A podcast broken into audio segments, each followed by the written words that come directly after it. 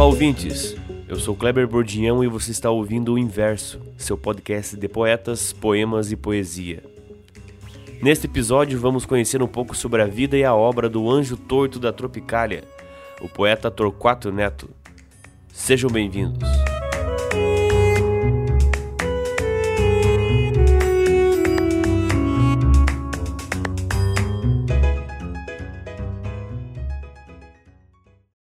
Posso dizer que, que nesse momento, na minha opinião, Caetano Veloso é o maior poeta do Brasil.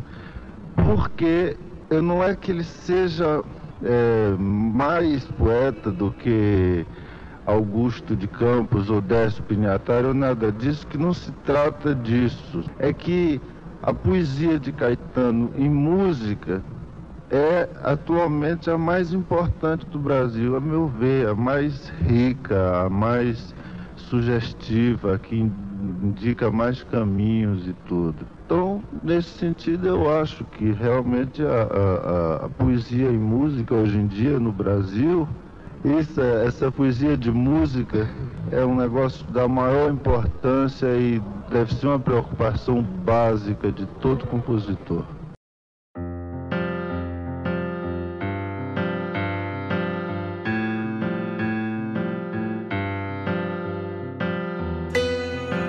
Torquato Pereira de Araújo Neto nasceu em Teresina, no Piauí, em 1944. Foi poeta, letrista, ator, cineasta e jornalista. Filho único do promotor público Elida Rocha Nunes de Araújo e da professora primária Maria Salomé da Cunha Nunes. Muito precoce, aos 11 anos, já pediu de presente ao pai as obras completas de Shakespeare. Poucos anos depois, ganhou também a obra completa de Machado de Assis. Aos 15 anos de idade, foi expulso de um colégio por atividades políticas. Pouco tempo depois, em 1961, mudou-se para Salvador, época que veio a conhecer Glauber Rocha, Gilberto Gil, Caetano Veloso, Maria Bethânia e Gal Costa. Mudou-se para o Rio de Janeiro em 1962 e no ano seguinte ingressou no curso de jornalismo da Faculdade Nacional de Filosofia. Também trabalhou nas redações do Correio da Manhã e de O Sol, onde assinou durante quase um ano a coluna Música Popular, de crítica musical. Trabalhou também em agências de propaganda e na gravadora Philips.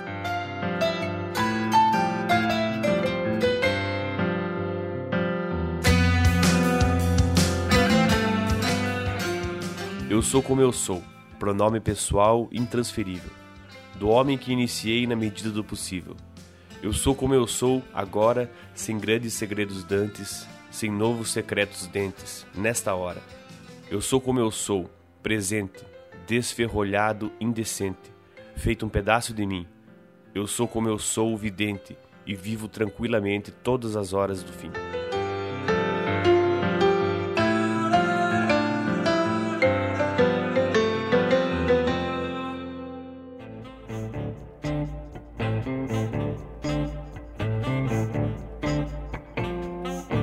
Entre as suas primeiras letras está Louvação, lançada com sucesso por Elis Regina e em seguida pelo seu coautor Gilberto Gil, em 1967.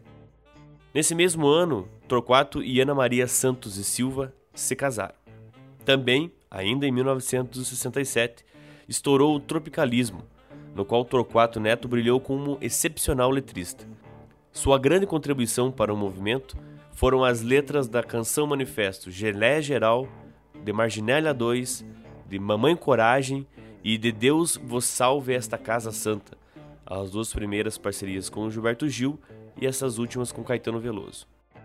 Edu Lobo e Jardes Macalé foram dois outros importantes parceiros do poeta. Com esse último, ele assina o grande clássico Let's Play That.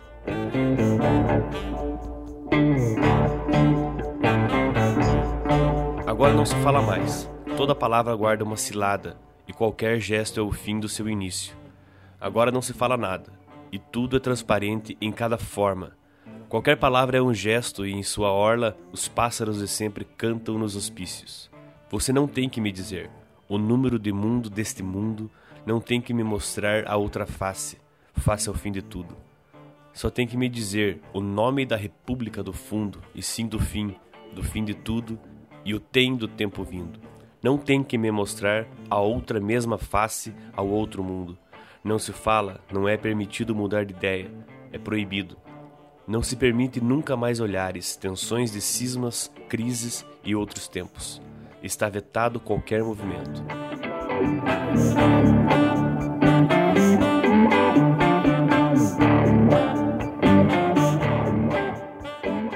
Let's Play That. Quando eu nasci, um anjo louco, muito louco, veio ler a minha mão. Não era um anjo barroco, era um anjo muito louco, torto, com asas de avião. Eis que esse anjo me disse apertando minha mão, com um sorriso entre dentes: Vai, bicho, desafinar o coro dos contentes. Vai, bicho, desafinar o coro dos contentes. Let's play that.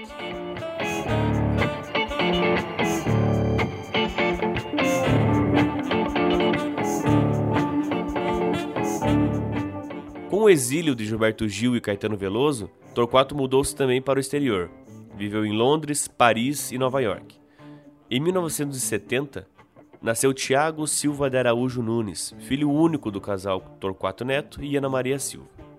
Por essa época, voltou para Teresina, internando-se na clínica Meduna para uma desintoxicação por uso de bebida alcoólica. Com o poeta baiano Wali Salomão, criou a revista Nave Louca, publicação que reuniu poetas da dita geração marginal no início dos anos 70. Contudo, o número 1 um da revista só sairia anos mais tarde, em 74, quando o poeta já havia falecido. Ainda no início da década de 70, através da sua coluna Geleia Geral, defendia o cinema experimental de Rogério Ganzella e Ivan Cardoso, entre outros, o que lhe valeu uma briga com o pessoal do Cinema Novo.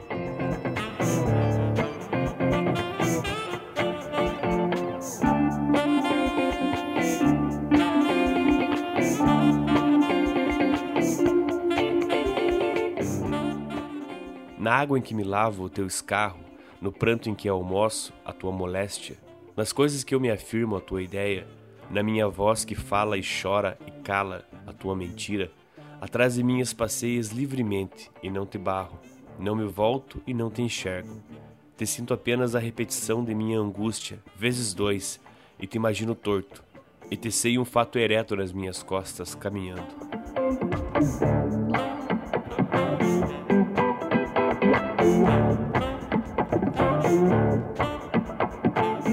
Assustam-me os meus dedos, são os teus, magros, inúteis. Reparo à toa num espelho, a minha face não é mais a minha, mas a tua, e teu desdém. Na rua, amigos me perguntam como vou.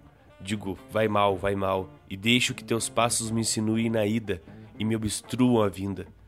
Sempre estou lá, não saio do arcabouço do meu corpo. Calabouço, digo, balanço, mas por detrás sussurras, masmorra indissolúvel na qual te encontras, e eu fico.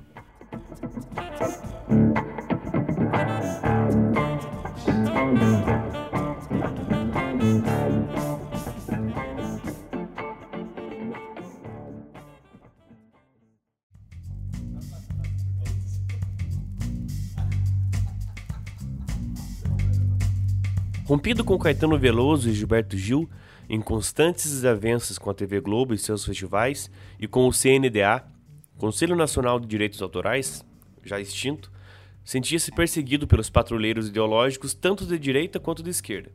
Chegou a ser internado algumas vezes no Hospital Psiquiátrico Odilon Galote, no bairro do Engenho de Dentro, no subúrbio do Rio de Janeiro, e foi internado oito vezes por alcoolismo. Solicitou por várias vezes que retirassem seu nome da música Sou Louco por Ti América, alegando a autoria somente para Gilberto Gil e Capinã, pois a editora musical colocou seu nome indevidamente nesta composição, fato que nunca causou mal-estar aos dois verdadeiros autores. Em 10 de novembro de 1972, após a festa de comemoração dos seus 28 anos de idade, levou sua mulher Ana Maria Silva e seu filho Tiago para casa. Esperou que ela dormisse, trancou-se no banheiro e abriu o gás, deixando o seguinte bilhete: Para mim chega, vocês aí, Peço o favor de não sacudirem demais o Tiago, que ele pode acordar.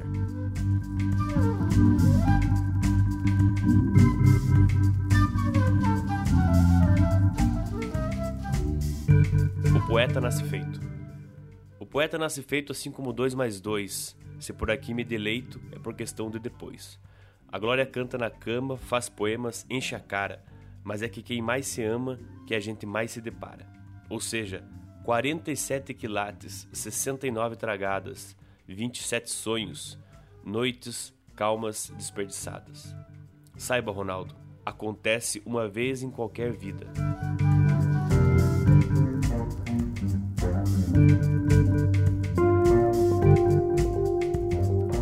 O velho. De tudo que sobra, e é pouco, o que sobra é o fato, e o fato é oco, frio. Nesses dias de guerra cerrada, prosseguir é o de menos, o nada. E o voltar é, em si, tão obtuso que o parar é por si um consolo, e não consola. Hemos tido por certo e errado, já que o errado é a pausa, a metade, sem tropeço, do que há de ser feito. E o silêncio, em tornado palavra, ordenou a parada, o que basta. Pois o velho, idade incerta, beirando o sossego, seguiu. No chão que beijou, no pó que comeu, o mijo bebido, houve incerto seguir semi-erguido o encarar-se no meio da estrada, sem saber ir ou rir. Daí, donde sendo o meio a parada à vista e o regresso ilógico e o processo absolutamente impossível. O velho ficou como o vento e o pó, como o chão.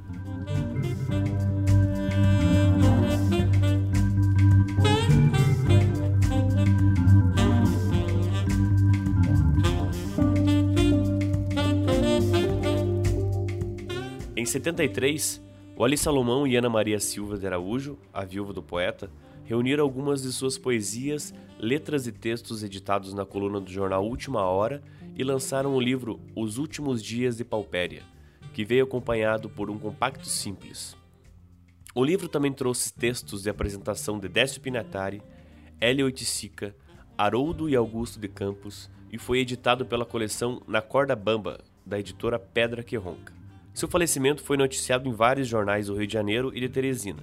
Neste mesmo ano, por iniciativa do vereador Totó Barbosa da Câmara Municipal de Teresina, foi criada a rua Torquato Neto, no bairro da Boa Esperança. No ano posterior, em 1974, seria enfim lançada a primeira edição da revista Nave Louca, no qual contava nos créditos organização e coordenação editorial de Torquato Neto e o Ali Salomão, além da diagramação de Ana Araújo.